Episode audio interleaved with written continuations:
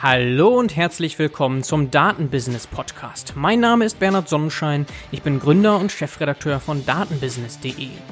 Ich werde hier verschiedene Themen der Datenwertschöpfung besprechen, mal allein und mal mit tollen, hochkarätigen Gästen, nämlich den Machern der Datenwirtschaft.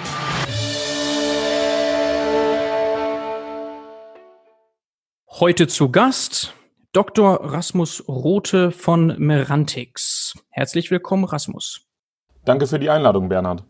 Freut mich sehr, dass du dir die Zeit genommen hast. Bevor wir thematisch einsteigen, möchte ich dir erstmal gratulieren. Ihr habt äh, eine große Series A geraced, 25 Millionen Euro. Das war noch kurz vor der Corona-Krise. Würdest du sagen, das war ein gutes Timing oder wäre das jetzt gerade auch noch möglich? Ja, ich glaube, das wäre jetzt gerade auch noch möglich, aber sicher etwas schwieriger gewesen. Ähm, wir haben die 25 Millionen Euro zwei Tage vor Weihnachten geclosed und dann jetzt im Januar angekündigt und das war jetzt, hat jetzt natürlich in der Tat sehr gut mit dem Timing gepasst. Aber ich glaube, im Dezember hat noch keiner die Krise so kommen sehen. Von daher, ja, waren wir da, glaube ich, einfach ein bisschen glücklich. Ja, super. Ich kenne dich tatsächlich noch aus deiner Forschungszeit, zumindest deine Paper. Und zwar hatte ich die Aufgabe vor einiger Zeit Instagram zu analysieren und zwar auf Basis der Profilfotos das Alter von Usern zu schätzen. Und da hast du ein, zwei wirklich gute Paper geschrieben mit äh, Datensätzen und so weiter und die haben mir sehr weitergeholfen. Das war so 2015, 16. Und dann hast du ja in der Folge basierend darauf nicht nur Alters- und Geschlechtsschätzungen gemacht, sondern auch äh, so eine Art Attraktivitätsscoring basierend auf Fotos. Das ging auch viral. Das Ganze war How Hot IO. Ist vielleicht dem einen oder anderen schon über den Weg gelaufen damals, weil das ja ganz viel in der Presse war. Ist es richtig, dass das für dich quasi deine unternehmerische Tätigkeit so zum Explodieren gebracht hat, weil du damit dann leichteren Zugang hattest zu Co-Founder und generell gutes Marketing hattest und so weiter und du auch selber gesehen hast, wie cool es ist, aus der Forschung etwas zu produzieren, das derart Anwendung erzeugt? Ich glaube, das war sicher einer der, der, der Faktoren, die dazu geführt hat. Also ich habe ich hab eigentlich auch davor immer schon sehr sehr viele verschiedene so Seitenprojekte gemacht und, und sage ich mal, unternehmerische Vorhaben durchgesetzt. Also zum Beispiel eben Hack Zürich gestartet, was jetzt mit einer der größten Hackathons ist in Europa, ähm, was, was jetzt auch eine Organisation ist mit mehreren Mitarbeitern. Schon zu Schulzeiten einige Projekte nebenher gemacht, also zum Beispiel mal beim Robocup teilgenommen und da auch die Weltmeisterschaft gewonnen. Von daher habe ich, glaube ich, immer, immer schon neben der Forschung ähm, Projekte vorangetrieben und war immer schon an an, am, am, am ja, Bauen von intelligenten Systemen sehr interessiert. Ähm, ich glaube, was bei dem How Hot Projekt auf jeden Fall mich, mich auch sehr beeindruckt hat, wie, wie viel die Leute das doch interessiert und viral das Ganze, wie viral das Ganze gegangen ist. Also wir hätten uns niemals gedacht, dass am Endeffekt 150 Millionen ähm, Fotos sozusagen auf unserer Website evaluiert sind. Ähm, Wahnsinn. Wir dachten, dass, dass wir dachten, vielleicht, vielleicht wird es eben so ein paar Leute in Zürich geben, die das interessiert. Ähm, da, da wurden wir auf jeden Fall selber auch sehr überrascht. Ja, das war ja auch eine coole App mit Flask wahrscheinlich äh, gebaut oder kannst du da vielleicht nochmal kurz sagen, wie so grob das Ganze aufgesetzt war? Ja, das war so ein, so ein, so ein Standard-Tech-Stack mit Flask und ähm, eben so ein paar Standard-neuronalen Netzwerken im Hintergrund. Witzigerweise haben wir das Ganze erst im Dezember auf einem Server in der ETH gehostet, also in der ETH Zürich. Ähm, dann hatte ich das ein paar Freunden auf WhatsApp geschickt und dann ist der eine Server sofort in die Knie gegangen. das kann ich mir gut ähm, vorstellen. Und, und, dann haben wir uns noch ein paar Wochen Zeit genommen und gesagt, okay, wir bauen das jetzt noch einmal so richtig, dass wir das irgendwie auf AWS zum Laufen bekommen und eben auch mit einem Load Balancer so etwas skalierbar machen, mit der Idee, dass vielleicht da irgendwann fünf oder zehn Instanzen laufen. Und ähm, dann war es aber so, dass wir in den ersten zwölf Stunden auf 4000 Instanzen hochgefahren haben. Ähm, und, und, und aber und dann auch relativ hohe Cloud-Kosten hatten, weil wir das ganze System natürlich nicht optimiert hatten, da jetzt möglichst kosteneffizient zu laufen, weil wir eben dachten, okay, ob es jetzt irgendwie fünf oder zehn Instanzen sind, macht keinen Unterschied. Wenn du aber dann 4000 Instanzen laufen hast, dann willst du halt eben schon eigentlich sehr effiziente neuronale Netzwerke da auch zum Laufen haben und das hatten wir halt überhaupt nicht optimiert. Und dann war es aber auch zu spät, weil das alles so schnell ging. Ähm, genau, es war schon eine sehr spannende Zeit. Dann schnell offline nehmen. ja. Okay, und das war kurz vor der Gründung von Merantix. Äh, magst du uns mal erzählen, wie es zu der Gründung kam? Genau, also vielleicht, vielleicht noch ein bisschen, bisschen, bisschen weiter vorne ausholen. Also ich war ja an der ETH von 2013 bis 2016 im PhD. Ähm, das war so die, ich, ich sag mal so, die zweite Phase von diesem ganzen Deep Learning-Hype. Ich glaube, 2011, 2012 ähm, ist eben durch, durch gerade in der Bilderkennung halt klar geworden, dass, dass neuronale Netzwerke und Deep Learning sehr gut gerade in der Bildverarbeitung funktionieren. Und dann so in der Zeit 2013 bis 2016 ging es eben da vor allem darum, ähm, ja, diese Technologie auf möglichst viele Anwendungsfelder auszuweiten und zu zeigen, dass, dass es eigentlich so ein bisschen so eine Allzweckwaffe ist. Und da, wie du ja schon erwähnt hattest, hatte ich mich dann vor allem so eben auf, auf Gesichtserkennung fokussiert, ähm, also eben Alterserkennung, aber auch andere Attribute von Gesichtern zu erkennen.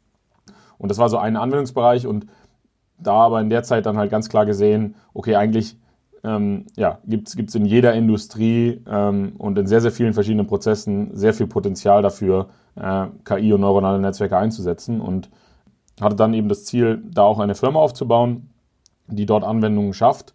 Und in dem Zuge habe ich dann meinen Mitgründer Adrian Locher kennengelernt, der im Sommer äh, davor im Sommer 2015 aus seiner letzten Firma ausgeschieden war, die er verkauft hatte, mit über 200 Mitarbeitern ähm, und der eben auch schon seit einigen Jahren länger, also mittlerweile fast, fast 20 Jahre, glaube ich, Unternehmer ist. Und so sind wir dann in Kontakt getreten über einen gemeinsamen Freund ähm, und haben dann erstmal ein paar Monate recht locker zusammengearbeitet und sehr viele Industrien angeschaut, sehr viele Use Cases angeschaut, um einfach mal zu sehen, okay, was ist irgendwie das Potenzial von Deep Learning in der Versicherungsindustrie, ähm, im Manufacturing, im Bereich Automobil und so weiter. Und daraus ist dann so ein bisschen die Idee von Merantix entstanden. Und das ja, war so in der ersten Hälfte vom Jahr 2016 und dann sind wir im Sommer 2016 nach Berlin gezogen, um da dann ähm, wirklich auch die ersten Leute anzustellen. Mhm, okay, das heißt, du wolltest nie in der Wissenschaft bleiben, weil im Grunde, wenn man sich deinen Werdegang anschaut, könnte man das schon erahnen. Du warst schon sehr früh am äh, DFKI, hast du ein Praktikum gemacht und dann äh, diverse ja, Top-Unis besucht, von Princeton, Oxford, dann eben die ETH Zürich ist auch eine Top-Uni. Und äh, war aber eigentlich schon klar für dich, dann nach der Promotion quasi rauszugehen? Ja, ich glaube, ich glaube, das war von Anfang an in der Promotion klar, dass ich, dass ich nicht in der Forschung bleiben möchte. Als ich mit dem Master da auch in Princeton fertig war, hatte ich eben auch die Möglichkeit, ähm, zum Beispiel eben zu Google zu gehen, auf der Product Management Seite oder Unternehmensberatung oder eben auch zu anderen Tech Companies und habe dann aber gemerkt, so dass dieses ganze Thema Machine Learning einfach sehr, sehr spannend ist und dass ich das noch genauer verstehen will und dass ich mein, mein, meine Intuition war auch so ein bisschen, okay, wenn ich jetzt noch zwei, drei Jahre den PhD mache, beschäftige ich mich auf jeden Fall mit einem sehr, sehr spannenden Thema, was irgendwie eine, eine spannende Zukunft hat und was mich ja auch schon seit meiner Schulzeit irgendwie treibt und verliere da jetzt nicht wirklich Zeit und vielleicht sehe ich in dem Zusammenhang dann eben noch ja, spannende Opportunitäten, auch ein Unternehmen zu gründen. Und dann bin ich in den PhD reingegangen. Die Arbeit hat mir auch sehr Spaß gemacht. Habe aber dann war, hatte dann aber ehrlich gesagt auch noch zwei, drei Jahren genug und habe gesagt, okay, jetzt habe ich das drei Jahre gesehen ähm, und, und möchte eigentlich nicht in der Akademie bleiben, weil ich auch einfach glaube, dass mein persönlicher Hebel eben, jetzt wenn es darum geht, wirklich Impact zu maximieren, einfach auch größer ist, sozusagen an der Schnittstelle zur Anwendung zu arbeiten und weniger jetzt nicht nur in der Forschung. Weil also ähm, es gibt, ich war, ich, war jetzt, ich war jetzt nicht schlecht, aber es gibt, gab, gab im Lab und natürlich jetzt auch im Merantik gibt es sehr, sehr viele Leute, die, die da technisch um einiges besser sind als ich und ähm, deswegen dann eben auch der Gedanke, da mehr an diese Schnittstelle zu wechseln. Okay, dann hast du ja viele Beispiele schon gesagt, waren ausschlaggebend in der Gründung zu Merantix und damit habt ihr jetzt den Hebel, den du dir vorgestellt hast. Vielleicht kannst du ja mal erklären, was Merantix macht. Genau, also mit, Merantix haben wir ehrlich gesagt auch eine recht spannende Struktur. Ähm, mit Merantix äh, bauen wir KI-Anwendungen jetzt seit dreieinhalb Jahren, machen das hauptsächlich, indem wir eigenständige Unternehmen ausgründen zu einem bestimmten Thema, ähm, die auch finanzieren ähm, mit mehreren Millionen Euro und, und eben von Anfang an schauen, dass wir auch ein sehr interdisziplinäres Team von Anfang an dabei haben und unterstützen im Prinzip in Merantix, also die Dachorganisation, diese Firmen einerseits natürlich eben mit Kapital, äh, mit dem Zugang zu Talent, aber eben auch Industriezugängen, um diese Firmen in den ersten ja, ungefähr zwei Jahren äh, sehr stark zu supporten, dass sie dann eben ein wirkliches Produkt am Markt haben mit, mit einer starken KI-Komponente, das dann weiter wachsen kann. Das ist so der, der Großteil und dafür haben wir jetzt eben auch nochmal 25 Millionen Euro aufgenommen. Ähm, und das Zweite, was wir aber auch machen, wir, haben, wir machen auch äh, Projekte mit Industriepartnern, also so Consulting-Projekte nebenbei, weil wir da auch sehr viel Nachfrage sehen für eben individualisierte KI-Lösungen. Und ja, sind jetzt insgesamt so 60 Leute, äh, sitzen alle in Berlin, ähm, haben bisher zwei Produktfirmen gestartet, eine im Bereich Medizin, da geht es darum, Radiologen zu unterstützen äh, in der Befundung von radiologischen Bildern, ganz konkret Mammographie, äh, mit KI. Ähm, und die zweite Firma ist im Bereich SIA Search, ist im Bereich ja, Automated Driving, also ähm, im Prinzip eine Datenplattform, die Automobilkonzernen hilft, große Mengen an Sensordaten, eben vor allem von Kameras und anderen Sensoren, äh, möglichst gut zu verarbeiten, zu kategorisieren und zugänglich zu machen. Mhm, sehr spannend. Vielleicht bevor wir da tiefer einsteigen, nochmal zur Struktur. Kannst du das so prozentual grob sagen, wie viel ihr Projektgeschäft, Beratungsgeschäft macht und wie viel Produktgeschäft? Ja, ich würde schon sagen, dass wahrscheinlich 70 bis 80 Prozent aktuell der Leute und, und, und was eben auch passiert in den, im Produktgeschäft ist. Aber das, wir merken, dass das Beratungsgeschäft gerade so seit letztem Jahr ziemlich stark wächst, weil ich habe so das Gefühl, bei vielen Unternehmen ist das Thema KI jetzt so seit zwei, drei Jahren auf irgendwelchen Slides und spätestens so seit letztem Jahr kommen eben auch mehr und mehr Unternehmen da drin, dahin wirklich was umsetzen zu wollen. Ähm, und dadurch sehen wir da jetzt auch ein sehr starkes Wachstum auf der Consulting-Projektgeschäftsseite, ähm, was, was wir sicher dieses Jahr auch weiter ausbauen werden. Mhm. Okay, und unterschwellig sagst du ja, dass es sehr schwierig ist, ein KI-Startup zu bootstrappen. Jedenfalls würdest du jetzt nicht sagen, dass man mit dem Projektgeschäft quasi querfinanzieren könnte, die Produktentwicklung, äh, so ähnlich wie das vielleicht Celonis gemacht hat vor vielen, vielen Jahren. Aber du sagst eher, der Ansatz muss sein, nein, man braucht gute Summen an Venture Capital, um eben diese Startups möglichst schnell und mit guten Leuten vor allem zu skalieren. Ja, ich glaube, direkt aus dem Projektgeschäft ein, ein Produkt zu bauen und das zu skalieren, ich glaube, das ist so der, ja, das ist immer so der goldene Weg und, und manchmal geht das auch. Ähm, und dann ist es auch, ich, ich denke auch eigentlich die beste, beste Variante, weil man ja im Prinzip am Anfang über das Projektgeschäft ja sich sozusagen die Entwicklung ein bisschen finanziert und das dann immer weiter produktisiert. Ähm, ich glaube, in, in vielen Bereichen ist es halt einfach schwierig. Also wenn man sich zum Beispiel jetzt unser Medizinthema anschaut, ähm, das ist ja, da, da greift ja KI wirklich auch in sehr kritische und ja, lebenskritische Prozesse ein, weil wir jetzt im Endeffekt darum geht, wirklich Tumore in, in medizinischen Bildern zu erkennen, wo es, die, die auch tödlich sein können. Das heißt, das ist ein sehr regulierter Markt. Äh, man muss das als Medizinprodukt zulassen. Man muss schauen, dass die Algorithmen sehr robust sind. Ähm, und da, da ist einfach das Upfront-Investment sehr, sehr groß, bis man mal zu dem Punkt ist, dass man wirklich ein Medizinprodukt im Markt hat, was robust funktioniert, was genug Funktionalität hat, wo auch eben die Kunden dann das Vertrauen haben, das einzusetzen. Und von daher, ich glaube, in dem Bereich zum Beispiel zu bootstrappen, stelle ich mir sehr, sehr schwierig vor. Okay, also bis die ersten Umsätze fließen, da vergehen halt locker mal zwei, drei Jahre. Und deswegen braucht man diese zwei Millionen Euro Initial Invest Seed Funding. Aber wenn du jetzt 25 Millionen geraced hast oder ihr geraced habt, ist dann der Plan tatsächlich in der nächsten Zeit noch zwölf solcher Startups zu gründen, auszugründen? Genau, das Ziel ist in den nächsten vier Jahren acht bis zehn weitere Firmen aufzubauen. Ähm, mhm. Immer mit einem starken KI-Fokus. Ähm, muss jetzt nicht Computer Vision sein, was, also Bildverarbeitung, was jetzt die ersten zwei Firmen, ähm, sage ich mal, sehr im, im Kern haben. Aber äh, sollte schon eine starke KI-Komponente haben. Also kann auch was im Language Processing-Bereich sein oder eben auch ähm, auf ganz anderen Daten. Ähm, genau, das ist der Plan jetzt für die nächsten ja, vier Jahre und ähm, wir sind natürlich da schon an so ein paar Themen dran, aber das ist alles noch sehr, sehr früh. Also ähm, ich glaube, wir können jetzt ganz gut ja, genau. Es ist noch so ein bisschen Stealth, also nicht, dass wir da jetzt super geheimnistorisch sind, aber ja, die Sachen sind einfach noch sehr am Anfang. Ich meine, wir sind jetzt, wir haben jetzt gerade erst kurz vor Weihnachten das Geld eingesammelt und sind jetzt erst seit ja, Q4 letzten Jahres wirklich an konkreten Ideen am Arbeiten. Mhm, okay. Und ja, die Investoren, die haben das Incentive letztlich dann ähm, über die Ausgründungen ähm, Liquiditätsevents zu ähm, erwarten oder oder ein IPO von Merantix stelle ich mir jetzt eher unwahrscheinlich vor, dann von der Struktur her. Äh, kannst du da vielleicht noch einen Satz zu verlieren? Genau, die Investoren ähm, setzen darauf, dass eben unsere Portfoliofirmen, die wir, die wir jetzt aufbauen, ähm, ja, sehr stark an Wert gewinnen und dann natürlich entweder über einen Trade Sale oder eine IPO irgendwann ähm, zu einem Liquiditätsevent führen ich glaube, die Investoren sehen, dass wir als Mirantix eben so eine spannende Brücke zwischen Forschung, ähm, Industrie, Talent und Kapital sind ähm, und eben auch viel jetzt ja, Erfahrung aus den letzten dreieinhalb Jahren, wie man erfolgreiche KI-Anwendungen baut. Ähm, dass wir sehen, dass wir da einfach eine, ich sag mal, eine Edge haben im Vergleich zu vielleicht dem unabhängigen KI-Startup, was, was morgen gegründet wird. Und diese Edge natürlich auch sozusagen über die Jahre immer größer wird, je mehr KI-Firmen in unserem Portfolio sind, je größer unser Netzwerk, unsere Brand wird äh, und auch die Learnings, wenn es darum geht, Datenschutz, Algorithmen robust zu machen, wie, wie, wie, wie, wie setze ich Partnership Agreements mit Unternehmen auf, damit sie Daten mit mir teilen, wie integriere ich Algorithmen in Workflows, äh, was sind, was sind Pricing-Modelle für Automation-Themen und so weiter. Also das ist ja, das zieht sich ja von sage ich mal, sehr technischen Themen, wo es wirklich darum geht, wie implementiere ich einen bestimmten Algorithmen zu eben, sage ich mal, so Tech-Business-Themen und dann auch zu klassischen Business-Themen rüber. Ähm, und da versuchen wir eben sehr, sehr stark die Synergien zwischen unseren ganzen ähm, Unternehmen zu, zu nutzen. Mhm, genau, da habt ihr quasi Netzwerkeffekte. Die ihr da nutzen könnt und auch, ja, befruchten sich eben die Startups, die ihr gründet, plus das Projektgeschäft. Das ist auch nochmal eine Inspiration wahrscheinlich für alles andere, das ihr habt und dadurch habt ihr eben Synergien oder Symbiose-Effekte bei euch. Das ist natürlich eine super Sache. Wir können jetzt gerne mal einsteigen, was denn diese beiden Ausgründungen, die du erwähnt hast, genau machen. Also einmal Vara, glaube ich, ist diese Healthcare Solution und dann eben CS-Search hast du schon erwähnt im Automotive-Bereich.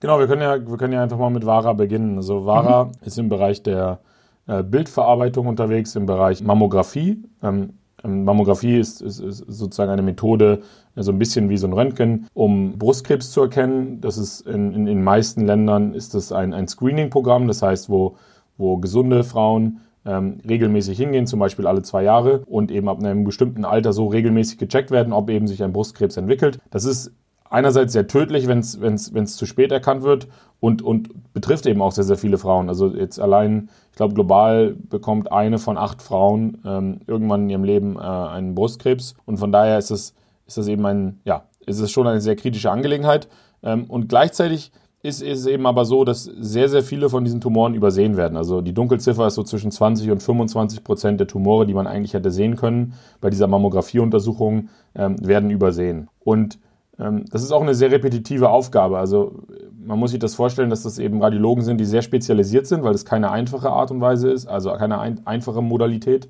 von Bildern und die sich dann eben teils hunderte Bilder pro Tag anschauen, von denen aber sozusagen nur sehr, sehr wenige dann wirklich einen Tumor haben. Also ähm, weil, weil ja bei dem Screening-Programm eben gesunde Personen dahin gehen, ähm, ist es so, dass man vielleicht das eigentlich, ich glaube, nur 0,7 Prozent der Fälle im Endeffekt einen, einen, Tumor haben. Und das ist so ein bisschen wie die Nadel im Heuhaufen suchen. Und da gibt es gibt's eben auch Schwierigkeiten, gute Leute zu finden, äh, oder, und gerade in ländlichen Regionen, die diese Aufgabe zum, ausführen. Und da setzen wir an. Also wir haben, äh, Vara hat eine Workflow-Lösung gebaut, die Radiologen dabei unterstützt, ähm, diese Befundung effizienter zu machen einerseits, sodass man sozusagen weniger Zeit pro Bild braucht und gleichzeitig eben auch die Qualität zu erhöhen, also weniger Tumore zu übersehen. Und ähm, das ist eine algorithmische Lösung, die wir auf mehreren Millionen Bildern trainiert haben, äh, mit, mit, mit ungefähr 20 medizinischen Datenpartnern, ähm, die ähm, ja sehr gut darin ist, eben vor allem die normalen Fälle, also die nicht kritischen Fälle, so weit vorzubefunden, dass eben ein kompletter medizinischer Befund schon ausgefüllt wird, sodass die Radiologen sich mehr auf die, auf die kritischen Fälle fokussieren können. Und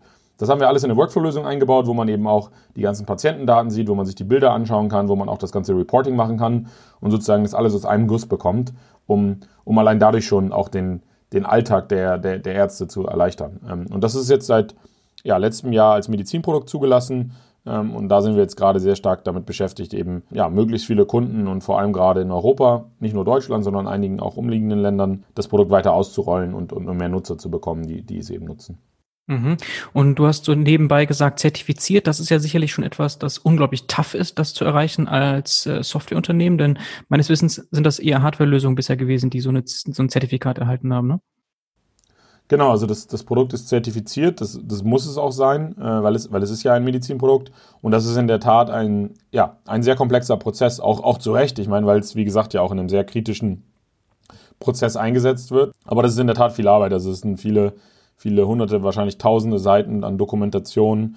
Ähm, und man muss eben sehr genau auch innerhalb des Unternehmens Prozesse definieren, wie Software weiterentwickelt wird, äh, wie man gewisse Sicherheitsstandards erfüllt, äh, worauf die Algorithmen trainiert wurden und so weiter. Und da betritt man schon auch teils ein bisschen Neuland, weil natürlich eben, das hattest du ja gerade auch schon so ein bisschen äh, angedeutet, ein Großteil der Regularien eben nicht für KI-Softwareprodukte ausgelegt sind, sondern eben vielleicht mehr, wenn es darum geht, irgendwie eine Spritze zu zertifizieren. Ja? Und ähm, kann man sich vorstellen, dass das natürlich sehr anders ist als, als ein Softwareprodukt. Von daher mussten wir da auch teils Neuland betreten, was, auch, was aber also sehr spannend war also für, für unser Regulatory-Team. Mhm. Und das Gleiche probiert ihr jetzt in den Staaten mit dem FDA, auch dort ein Zertifikat zu erhalten und auch das kann jetzt nochmal ein bisschen äh, dauern. Genau, das ist sicher auch auf der Roadmap und ähm, ja, weil natürlich das Spannende an Mammographie auch eben ist, dass das global relativ standardisiert ist, wie diese Untersuchung durchgeführt wird und dadurch man da eben auch sehr gut global wachsen kann. Ja, wenn ich mir das so vorstelle, kann ich mir, ja, sofort ist es ersichtlich, dass du die äh, kritischen Fälle damit aussortieren möchtest. Wie ist es eigentlich mit, wenn ich jetzt False Positives versus False Negatives und so weiter mir vorstelle, äh, mit den Fällen, die gesund sind und dann trotzdem die AI sagt, da ist irgendwas. Ist das nicht auch ein Problem? Also muss man nicht auch dort weiter optimieren? Kannst du dazu was sagen? Ja, ich glaube, da kann man immer weiter optimieren. Ich meine, wir, wir sind halt einfach sehr vorsichtig, dass wir eben sagen, wir wollen, wir wollen eigentlich keine oder wir wollen keine False Negatives. Also wir wollen, wenn wir was als normal klassifizieren, ähm, wollen wir eben sicher gehen, dass das dann auch wirklich normal ist. Ähm, da sind wir sehr stellen wir das System sehr, sehr konservativ ein. Mhm. Alles, wo wir uns so ein bisschen unsicher sind, leiten wir halt einfach an den Arzt weiter. Das heißt, anstatt dass der Arzt sich jetzt eben alle 100 Fälle sozusagen von, von, von Scratch befunden muss, fokussiert er sich dann vielleicht nur auf 50 der Fälle, die halt alle sind, die, wo wir uns in irgendeiner Form unsicher sind. Und viele von denen sind dann trotzdem normal, aber das ist ja eh der normale Job vom Arzt. Und das Spannende ist, dass dadurch, dass wir die Verteilung so ein bisschen anpassen, der Arzt eben auch weniger übersehen wird. Also es ist so ein bisschen, man kann sich das so bildlich vorstellen, wenn man eben eine Nadel im Heuhaufen sucht und diesen Heuhaufen kleiner macht, dann ist es auch einfacher, die Nadel zu finden. Ähm, und das ist im Prinzip unsere indirekte Art und Weise, die, die Sensitivität des, des Doktors auch besser zu machen. Okay, und du hast gesagt, vor 100 jetzt so grob 50. Das heißt, 50 Prozent, kann man das so sagen, sind dann schon automatisiert abgehandelt mit sehr hoher Wahrscheinlichkeit und dann nochmal 50 Prozent bedarf dann nochmal den zweiten Blick des Arztes? Ungefähr, ja. Okay, 50-50. Okay, aber das ist natürlich trotzdem schon eine, äh, ja, eine Arbeitserleichterung. Und ähm, würdest du auch sagen, dass man mit dieser Lösung dann sagen wir mal, Durchschnittsärzte oder äh, Ärzte mit etwas weniger Erfahrung auf ein Weltklasse-Niveau heben kann, weil das ist etwas, das ich jetzt schon mehrmals gelesen habe für die Medizin als Ziel, dass man eben jedem Patienten eine gleich gute, nämlich die beste Behandlung oder Diagnostik verspricht, indem man eben mit solchen KI-Lösungen auf dem weltbesten Niveau kommt. Ja, auf jeden Fall. Also ich glaube, ich glaube, wenn man eben diesen Heuhaufen kleiner macht, dann, dann finden die Ärzte auch mehr, mehr Fälle sozusagen. Da gibt es ja auch einige Studien dazu. Und von daher ist es auch so, dass da jeder Radiologe im Schnitt besser wird, wenn er eben unsere Software einsetzt. Also ich glaube, das sollte eben auch das Ziel sein. Ich glaube, Radiologen übersehen halt eben schon einige, einige Tumore. Und das liegt gar nicht daran, dass, dass Radiologen schlechte Menschen sind, sondern die sind super ausgebildet. Aber es ist einfach kognitiv ein, ein sehr, sehr schwieriger Task. Ich meine, ich habe mir ja auch viele von diesen Mammogrammen angeschaut und es ist einfach visuell manchmal äh, liegen Sachen sehr, sehr nah beieinander, ob das jetzt irgendwas Kritisches ist oder nichts Kritisches. Und wenn man sich vorstellt, dass man hunderte von diesen Bildern jeden Tag anschaut, ist man zwar irgendwie sehr trainiert, aber es ist halt auch eben leicht mal was zu übersehen, gerade wenn man auch im Stress ist. Und von daher da sozusagen die, die Ärzte möglichst weit zu entlasten, äh, dass sie sich wirklich auf die kritischen Sachen fokussieren können und da dann auch besser werden. Ich glaube, das ist, das ist sehr wichtig und davon profitieren im Endeffekt alle. Mhm. Ja, genau. Ich habe jetzt vor allem so die, vielleicht mit weniger Erfahrung im, im Visier gehabt, die Radiologen, weil es ist ja sicherlich auch einfach ein, ein Spiel, das eben besser wird, je mehr Erfahrung man hat, je mehr Bilder man gesehen hat, je mehr Patienten man behandelt hat. Und wenn man da weiß, na gut, okay, die mit weniger Erfahrung, die werden mit dieser Lösung auf ein Niveau gehoben, das einem entspricht, der da schon äh, zig Jahre drin steckt und äh, sonst irgendwie sehr gut ist, ist natürlich auch sehr, ja, sehr vielversprechend. Ne? Ja. Ähm, das wäre dann wahrer. Und dann seid ihr im ganz anderen Feld unterwegs, nämlich im Bereich selbstfahrender Autos. Genau, die zweite Firma SIA Search äh, beschäftigt sich mit Sensordaten von, von Autos. Das Problem, was wir da angehen, ist im Prinzip, dass wenn ein Auto mit Sensoren ausgestattet sind, und in diesem Fall mit Sensoren meine ich eben Kameras, aber auch ähm, Lasersensoren, also Abstandsmessungssensoren, dass ein, dass ein Auto sehr, sehr viele Daten produziert, also bis zu 10 Terabyte an Daten pro Stunde. Ähm, und da geht es jetzt noch nicht mal um Level 4 und 5, also hochautonomes Fahren, so wie man sich das vorstellt, sondern da geht es auch schon um den Autobahnpiloten, den man jetzt ja auch schon kaufen kann in gewissen Autos, der im Prinzip auf Basis von diesen Sensoren ähm, jetzt auf der Autobahn eben selbstständig fahren kann. Ja, meinst du sowas wie Komma AI? Genau, ich meine, die, die, haben ja, die haben ja auch was in dem Bereich gebaut. Ja, genau. Sowas, ich meine, in deren, ich kenne kenn, kenn ein paar von den Videos und da, da sind sie jetzt halt auch auf der Autobahn unterwegs, aber ich meine, da gibt es ja auch schon einige von den großen deutschen Herstellern, den Autoherstellern, äh, einiges, das man jetzt auch schon in den neuesten Modellen kaufen kann, was im Prinzip auf der, auf der Autobahn einem hilft, in der Spur zu bleiben, automatisiert bremst. Das ist ja auch alles auf, auf eben Kameradaten und, und anderen Sensoren basierend. Und mhm. auf jeden Fall ist es eben so, dass diese Sensoren sehr, sehr, sehr, sehr große Datenmengen produzieren, wie gesagt, bis zu 10 Terabyte die Stunde. Und man kann sich jetzt vorstellen, dass wenn man jetzt nur ein Auto hat, dann ist das gar nicht so schlimm. Aber sobald man halt eben fünf oder zehn Autos hat, die Daten sammeln und geschweige denn, wir sprechen ja noch nicht mal von Hunderten oder Tausenden, dann versinkt man förmlich in Daten. Das heißt, man hat eigentlich jeden Tag Dutzende Petabyte an Daten, die da reinkommen. Und die sind, das, hat, das kommt mit verschiedenen Problemen. Man braucht diese Daten einerseits, um, um daraus im Prinzip damit die dann zu nutzen, um, um Auffälligkeiten in das System zu finden, ähm, die Systeme dann zu verbessern, ähm, Analytics abzuleiten, also was passiert eigentlich da auf der Straße. Aber die Daten brauchen eben auch sehr, sehr viel Speicherplatz. Und, und da setzt unsere Lösung an. Also sie hilft im Prinzip, diese ganzen Daten zu kategorisieren, zu verstehen, zu analysieren, um dann smart darin zu sein, welche Daten man behält und welche man sozusagen löscht oder wo man sie speichert. Also das ganze Thema Data Retention anzugehen.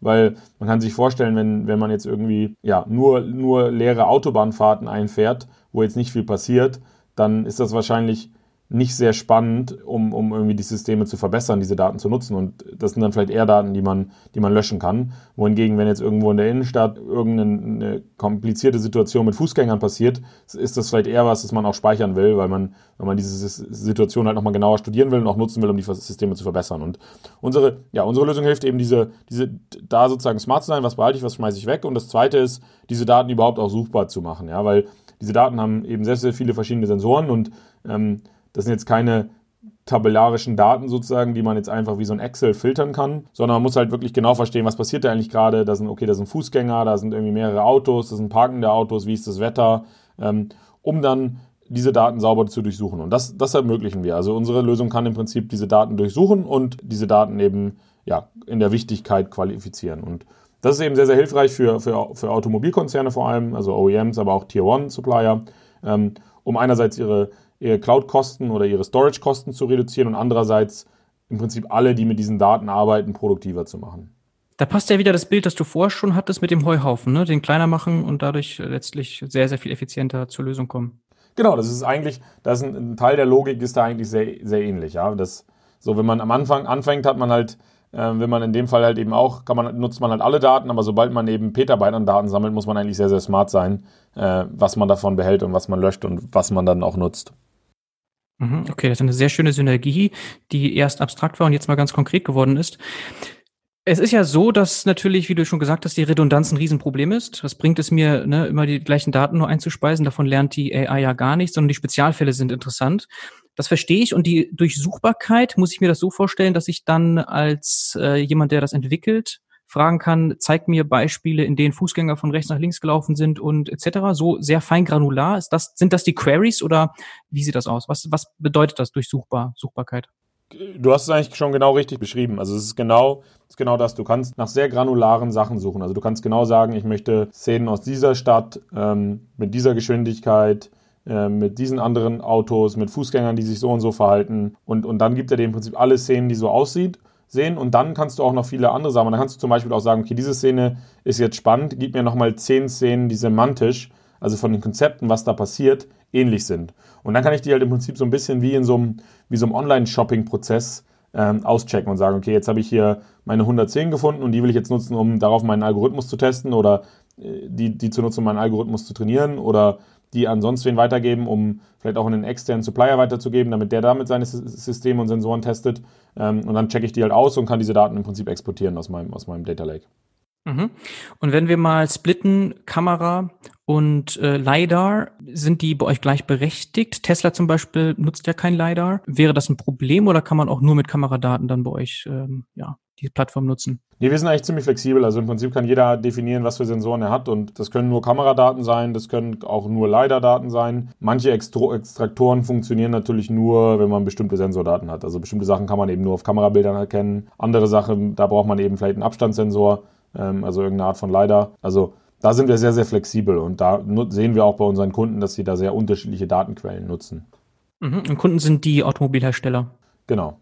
Automobilhersteller, aber eben auch, auch Startups, auch Firmen, die mit Sensoren arbeiten. Also eigentlich jeder, der Sensordaten im Kontext von Automated Driving nutzt. Ähm, und, und spannenderweise sehen wir jetzt auch einige Anfragen von ähm, Firmen aus ganz anderen Industrien, also zum Beispiel irgendwie im Drohnenbereich oder in anderen, äh, auch, auch theoretisch Surveillance hatten wir auch schon mal eine Anfrage in anderen Bereichen, wo auch sehr, sehr große Videodaten anfallen. Äh, die sagen, ja, für uns wäre die Technologie eigentlich auch spannend. Da, da sind wir jetzt gerade noch am Anfang, aber das evaluieren wir auch gerade, ob über Automotive hinaus sozusagen es da auch noch Anwendungsfelder gibt. Mhm. Also Sebastian Thun sagt ja immer, dass wir zuerst ähm, ja letztlich fliegen werden automatisiert und das Fahren eben deutlich schwieriger ist, was auch Sinn macht, weil es eben sehr, sehr viel mehr Spezialfälle gibt und da unterstützt ja eure Plattform. Ihr seid ja letztlich unabhängig davon, auf welchem Level wir das Ganze anstreben, von zwei bis fünf, sondern im Grunde unterstützt ihr jeden, der von dieser effizienteren Datennutzung profitieren möchte. Du hast natürlich trotzdem einen guten Überblick. Was würdest du sagen? Also Comma AI, die ich vorher genannt habe, die sind zum Beispiel sehr stolz darauf, einfach nur Level 2 zu sein. Die sind auch sehr transparent. Äh, andere wie Tesla wollen ja drei und irgendwann auch vier perspektivisch lösen. Ja, da wäre einfach mal deine Expertenmeinung interessant, dein Überblickswissen hier. Ja, ich glaube, so High Level hat, haben, glaube ich, jetzt in den, im letzten Jahr eben auch viele gemerkt, dass das Ganze, was du ja auch gerade schon gesagt hast, ähm, gerade so Richtung Level 4 und 5 doch schwieriger ist, als man, als man denkt und ähm, eben das, die Systeme dann wirklich robust zu bekommen, halt sehr, sehr viel Geld kostet. Einerseits in der Entwicklung, aber auch in der, der Datensammlung und im Testing. Deswegen glaube ich, sind da, sind da schon einige Firmen, die da strugglen. Ich glaube, Waymo ist sicher sehr, sehr gut aufgestellt, wenn es so um, um die vollautonomes, ums vollautonome Fahren geht. Die sind da sicher am weitesten, ähm, investieren da ja auch sehr stark und haben natürlich sehr, sehr viel Erfahrung. Ich glaube, Tesla hat den Vorteil, die Tesla ver verfolgt natürlich eine sehr aggressive Strategie ähm, mit diesem starken Fokus auf Kamera. Das Spannende eben bei Tesla ist, dass sie auch schon draußen sehr, sehr viele Daten eben gesammelt haben jetzt in den letzten Jahren, die sie natürlich nutzen können und die ihnen auch hilft, diese Systeme vielleicht schneller als andere robust zu bekommen. Ich glaube, bei den klassischen Autoherstellern gibt es natürlich eben auch Vorhaben im Bereich Level 4 und 5. Da, da sehen aber auch alle, dass das eben, wenn es jetzt darum geht, wirklich direkt Geld zu verdienen, ähm, sowieso nochmal ein paar mehr Jahre weg ist und, und da es eben auch sehr stark darum geht, die aktuellen Systeme, also Level 2 oder dann vielleicht Level 3 irgendwie, ähm, auch weiterzuentwickeln und zu verbessern und in mehr Autos reinzubringen. Ein Tesla wird ja dann intern so eine ähnliche Lösung entwickelt haben wie ihr mit CS Search, nehme ich an. Was würdest du dazu sagen? Tesla arbeitet auch an, an ähnlichen Lösungen. Die haben sehr, sehr große Datenmengen, die sind sicher die, die das am nötigsten haben, ja. Okay. Kennst du den Andrei Caprasi irgendwie? Hast, hast du den mal, ähm, ja, mit dem irgendwie mal zusammengearbeitet? Nicht zusammengearbeitet, aber äh, zwei, dreimal ausgetauscht, ja. Okay, sehr, sehr spannend, sehr verschieden, aber wir haben Gemeinsamkeiten gesehen, letztlich von dem, ja, von dem Approach. Jetzt kannst du gerne nochmal sagen, was ihr noch macht, neben den beiden Sachen. Projektgeschäft vielleicht ein gutes Beispiel herauspicken, äh, ja, oder vielleicht auch eins der nächsten Themen, die ihr angehen wollt. Ich glaube, wir, wir haben, wir haben gerade einige spannende Projekte am Laufen, aber auch ein paar neue spannende Themen, die wir uns anschauen. Also ich kann einfach mal so, äh, ohne dazu sehr ins Detail zu gehen, so ein bisschen so eine Übersicht geben. Also ich glaube, ein Bereich, den wir sehr spannend finden, ist so diese ganze Schnittstelle von Biologie zum Machine Learning. Also was kann man eben zum Beispiel machen, um eben Proteine zu optimieren? Da gibt es natürlich viele Anwendungen jetzt im Bereich ähm, Chemie, aber auch im Anwendungsbereich Pharma.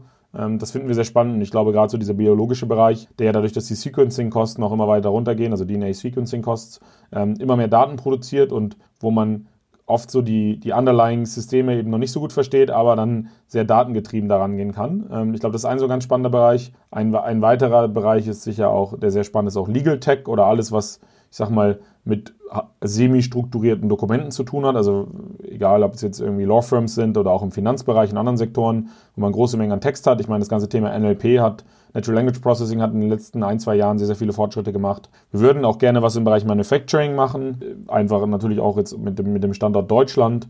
Ähm, da haben wir ein, zwei Projekte gemacht, sind aber da auch rel noch relativ am Anfang.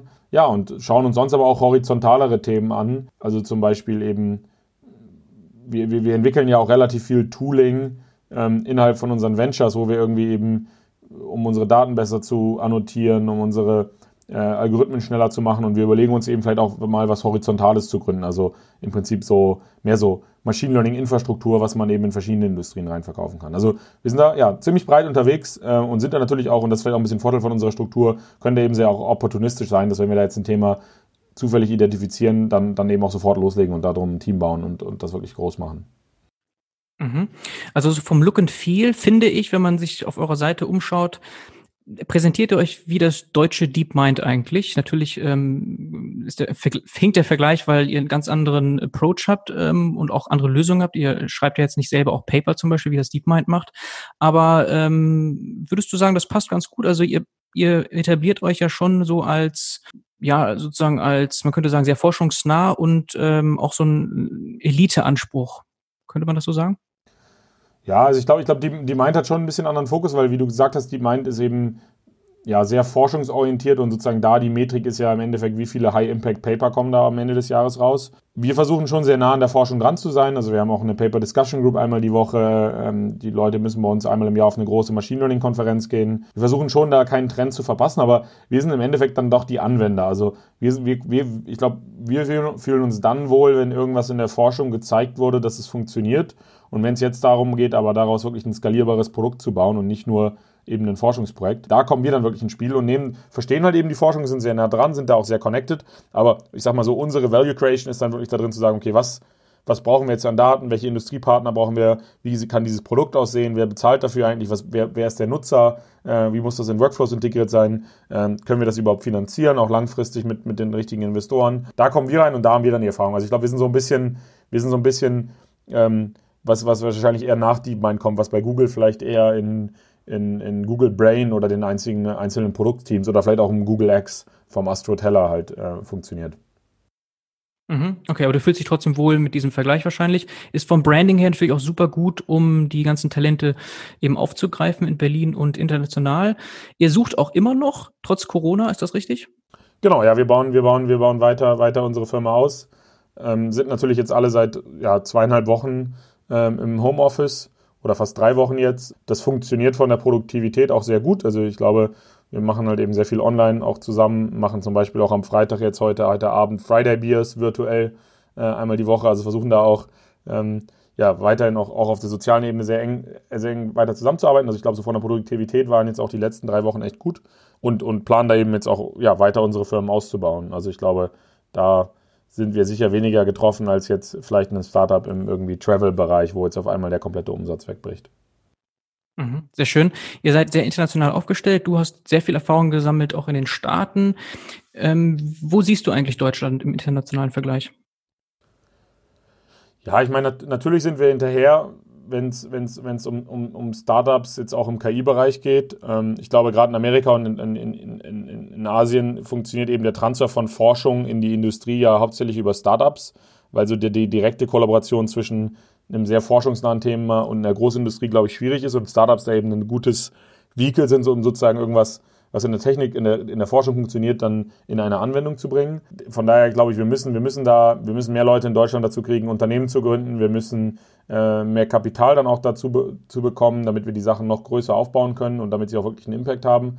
Gleichzeitig ist es schon so, dass wir in Deutschland genauso gute Leute im Machine Learning haben wie überall anders auf der Welt, vielleicht sogar teils auch bessere. Also von daher ich glaube, so vom, vom, vom, von, der, von der technischen Qualifikation haben wir, haben, wir, haben wir eigentlich alles, was wir brauchen. Und wir haben eben auch gewisse Industrien, wo wir, glaube ich, auch so ein bisschen Competitive Advantage haben. Also wenn es jetzt darum geht, eben Automobilindustrie, ähm, da haben wir mehrere große Automobilhersteller um die Ecke und sind im Zweifel näher dran als vielleicht jetzt ein Startup im Silicon Valley. Wir haben natürlich im Bereich Manufacturing, Robotics und so sicher, sicher, sicher viel Potenzial mit, unseren, mit, unserer, mit unserem Mittelstand. Im Medizinbereich könnte man auch sagen, wir haben halt äh, qualitativ eigentlich sehr hochwertige medizinische Daten.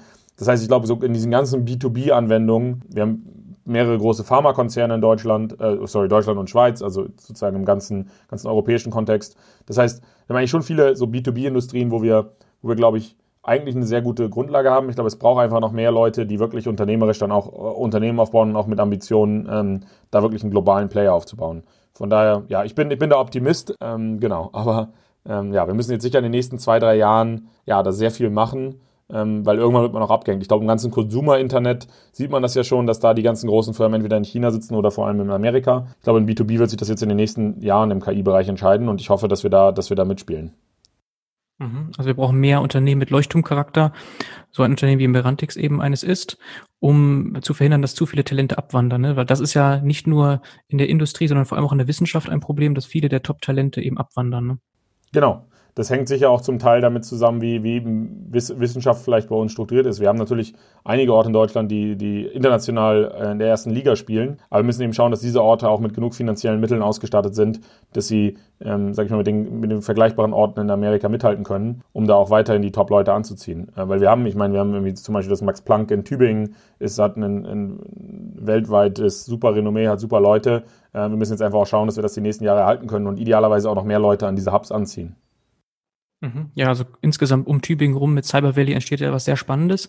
Von der Motivation her ist das, was du geschildert hast, wahrscheinlich auch ein Grund, warum du Gründungsmitglied im KI-Bundesverband bist, richtig? Ja, genau. Also ich glaube, ich habe mir, ich mir vor zweieinhalb Jahren nicht vorgestellt, dass ich, dass ich mal irgendwann so aktiv in einem Verband bin. Ähm, wir hatten damals Ende 2017 mit, mit einigen Politikern, Politikern einen Austausch und unser Ziel, wir hatten eigentlich so die offene Frage, wie können wir in Deutschland das dann Thema KI mehr auf die Agenda bekommen. Und da war dann so das Feedback von der Politik, dass es eben als Einzelperson oder Einzelunternehmen sehr schwierig ist. Ähm, und das wenn man da wirklich was bewegen will, im Prinzip mehrere Stakeholder zusammenbringen muss und das wird eben oft in Form eines Verbandes gemacht. Und dann haben wir halt recht pragmatisch gesagt, okay, da scheint es noch nichts zu geben, dann gründen wir jetzt eben so einen Verband.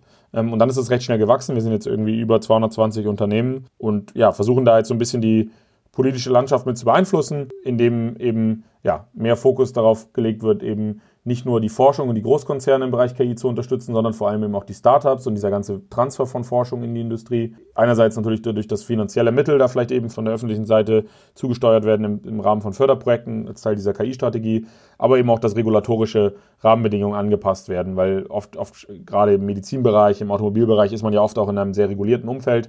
Das heißt, da eben auch zu schauen, dass man ähm, da Anpassungen tätigt, dass, dass, dass diese KI-Produkte da auch einen Erfolg haben können und nicht blockiert werden sind. Und ich denke, das dritte Ziel vom Verband ist eben auch dann eher ein internes Ziel, dass man die Akteure in Deutschland miteinander auch verbindet, um voneinander zu lernen, vielleicht auch zusammenzuarbeiten und im Prinzip als Ganze stärker zu werden.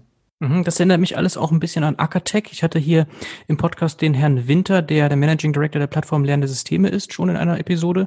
Arbeitet ihr auch mit denen zusammen? Kennst du zum Beispiel die KI-Landkarte? Ja, genau, die kennen wir und äh, die finde ich auch eine super Initiative und mit denen sind wir auch im Austausch ähm, regelmäßig und wir sind auch mit einigen anderen, wir sind auch mit dem Startup, Startup-Verband ähm, zum Beispiel regelmäßig im Austausch. Ähm, also wir sind da, wir sehen das sehr kollaborativ, ja. Also wir, ich glaube, je mehr, je mehr Leute diese, diese Themen versuchen zu pushen in Deutschland, desto besser ist es. Ähm, und wir haben eben sehr spitzen Fokus auf KI-Unternehmen und vor allem eben da Startups und KMUs. Ähm, und von daher ist es sehr, sehr gut, dass es da auch noch andere Initiativen gibt. Und da teils äußern wir uns ja auch zusammen ähm, dann zu gewissen Themen, um, um da nochmal die Meinung zu verstärken. Okay, sehr schön. Das kannst du sehr authentisch rüberbringen. Jetzt hast du KMUs erwähnt. Jetzt habe ich noch eine letzte Frage, und zwar, wo du eigentlich KI im deutschen Mittelstand siehst. Du hast mal in einem Interview im Tagesspiel ges gesagt, deutschen Mittelstand fehlen die Ressourcen und Strukturen, um eigene KI-Lösungen zu entwickeln und zu implementieren. Ähm, siehst du da Besserung oder braucht es da wirklich immer den Hebel über Startups? Ich glaube, man muss sozusagen vorne anfangen. Da muss ich erstmal überlegen, okay, wenn ich jetzt ein KMU bin, was ist eigentlich erstmal das konkrete Problem, was ich mit KI lösen will? Dann im Prinzip ist das wirklich, macht das ökonomisch Sinn? Also kann ich meine, auch das, was ich da investieren müsste, ähm, geht das sozusagen auf hinten raus, wenn ich jetzt da irgendwie einen Prozess automatisiere oder bestimmte Daten verarbeite. Ähm, und dann muss man sich einfach, ich glaube, da muss man einfach eine ganz, ganz, ganz einfache Make-or-Buy-Decision treffen und eben schauen, okay, gibt es da vielleicht schon draußen eine KI-Lösung auf dem Markt, die ich einfach beziehen kann, wo es auch günstiger ist?